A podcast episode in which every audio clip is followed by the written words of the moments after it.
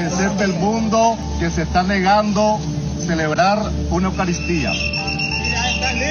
No tenemos derecho a hacer el culto en Nicaragua.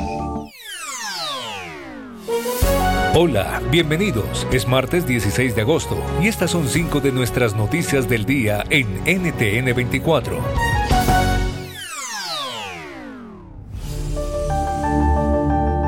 Escuchaban al presbítero Sebastián López, quien de esta forma ofrecía una misa desde el atrio de la iglesia en Matagalpa, en Nicaragua, donde la policía mantiene retenidos a los religiosos. La razón son críticos a Daniel Ortega. A este hecho se suma que ya son 17 medios de comunicación, mayoría de inclinación católica, suspendidos solo en lo que va del mes de agosto. ¿Qué motiva esta persecución ahora a los religiosos? Conversamos con Elmer Rivas, periodista y productor del diario nicaragüense Confidencial. Lo que ha demostrado el régimen de Daniel Ortega es precisamente su mayor debilidad, que es la respuesta pacífica de la población, de los feligreses y de los sacerdotes que oran, que cantan públicamente por la paz mientras el régimen los cerca y los asedia con fusiles de guerra. El régimen de Daniel Ortega no le ha ofrecido ningún tipo de solución y salida a los nicaragüenses y este tipo de represión y el encrudecimiento de la represión y el cierre completo y definitivo de todos los espacios podría producir mucho malestar en la población.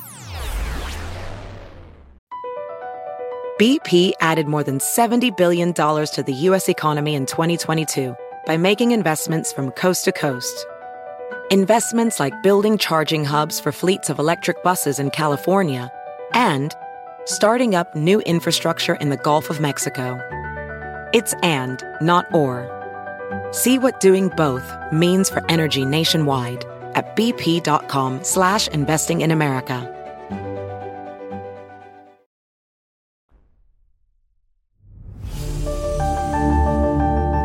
En Brasil comenzó la cuenta regresiva para las elecciones presidenciales. Hoy, primer día oficial de campaña electoral de cara a los comicios del 2 de octubre, en el que 148 millones de ciudadanos están llamados a participar para renovar presidente, congresistas y gobernadores. El expresidente Lula da Silva va a la cabeza en las encuestas con 44% de apoyo.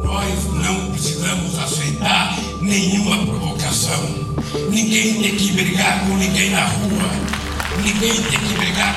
Su contrincante, el actual presidente Jair Bolsonaro, que no instauró su campaña en la ciudad de Juiz de Fora, donde hace cuatro años fue apuñalado. Falar para vocês, nesse meu lançamento aí, a reeleição, o que, que vou fazer caso reeleito democraticamente e de forma transparente. ¿Qué temas van a definir la elección en estos 50 días de campaña? El politólogo Mauricio Santoro, profesor del Departamento de Relaciones Internacionales de la Universidad del Estado de Río de Janeiro, nos da luces. Esta es una campaña muy centrada en las cuestiones de la economía. La pobreza, la falta de empleo, el hambre, que são problemas sociais e econômicos muito graves hoje em Brasil. Isto é algo muito forte na campanha de Lula, é central em seu discurso, não tanto em Bolsonaro, que Bolsonaro está tentando fazer uma campanha mais voltada para questões culturais, de religião, de sexualidade, de drogas, assuntos assim.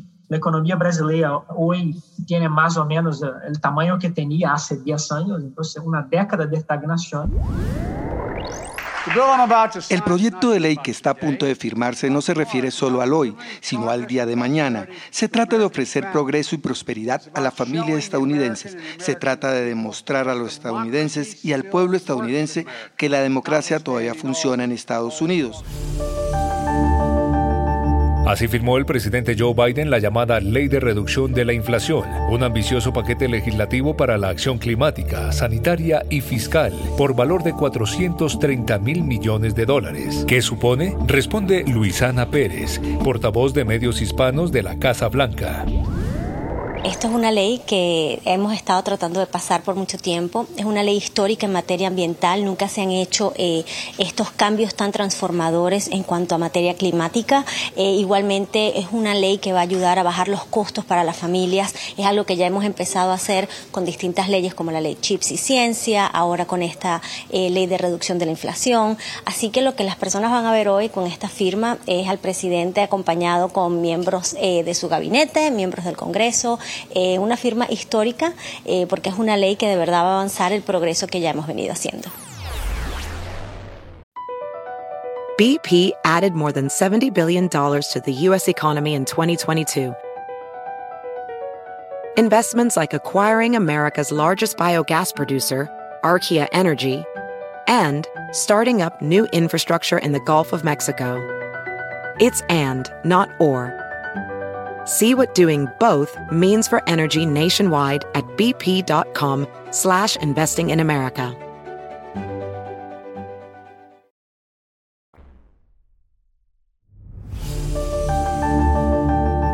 No cesa la violencia en México.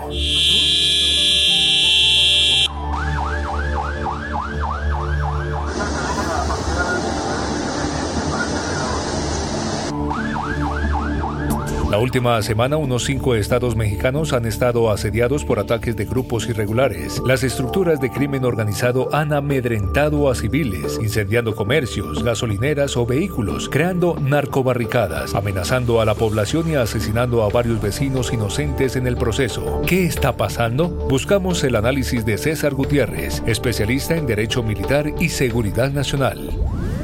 El problema es que no se le puede poner a cada una de las personas, a lo mejor a un elemento de la Guardia Nacional para que los esté cuidando. El problema es que eso lo saben los criminales y desafortunadamente los, criminales han roto muchos códigos que anteriormente no se hacían, ¿no? Y el problema es que es muchas veces en lugares rurales, en donde en esos lugares rurales, pues obviamente hay una autoridad municipal que por temor no solicita el apoyo del gobierno estatal o federal. Y esa es la parte que vemos en la no coordinación ¿no? de los tres niveles de gobierno. Y al cierre, en Venezuela, voces del espectro político comienzan a evaluar la posibilidad de que el nuevo presidente de Colombia, Gustavo Petro, pueda tener un rol como mediador o facilitador en un eventual proceso de diálogo entre el régimen de Nicolás Maduro y la oposición encabezada por Juan Guaidó. ¿Qué papel exactamente puede cumplir el mandatario colombiano en esa mesa de negociación? Lo analizamos con José Vicente Carrasquero, doctor en ciencia política y académico de la Universidad Simón Bolívar en Caracas. Petro puede promover ese diálogo, además de su interés de cara a una normalización de las relaciones, que no son solamente una normalización de carácter político, sino una normalización de carácter económico que beneficia a ambos países y en que la promoción de ese diálogo sería un papel fundamental y después ser garante de los acuerdos a los que, a los que se llegue sería también otro eh, papel muy importante porque ser garante eh, le presenta ante, ante su, eh, sus industrias y, y, todo el comercio que hay en Colombia como que él es el que de una manera garantizar que esos acuerdos se respeten. Across America, BP supports more than 275,000 jobs to keep energy flowing. Jobs like updating turbines at one of our Indiana wind farms and producing more oil and gas with fewer operational emissions in the Gulf of Mexico. It's and, not or. See what doing both means for energy nationwide at bp.com slash investing in America.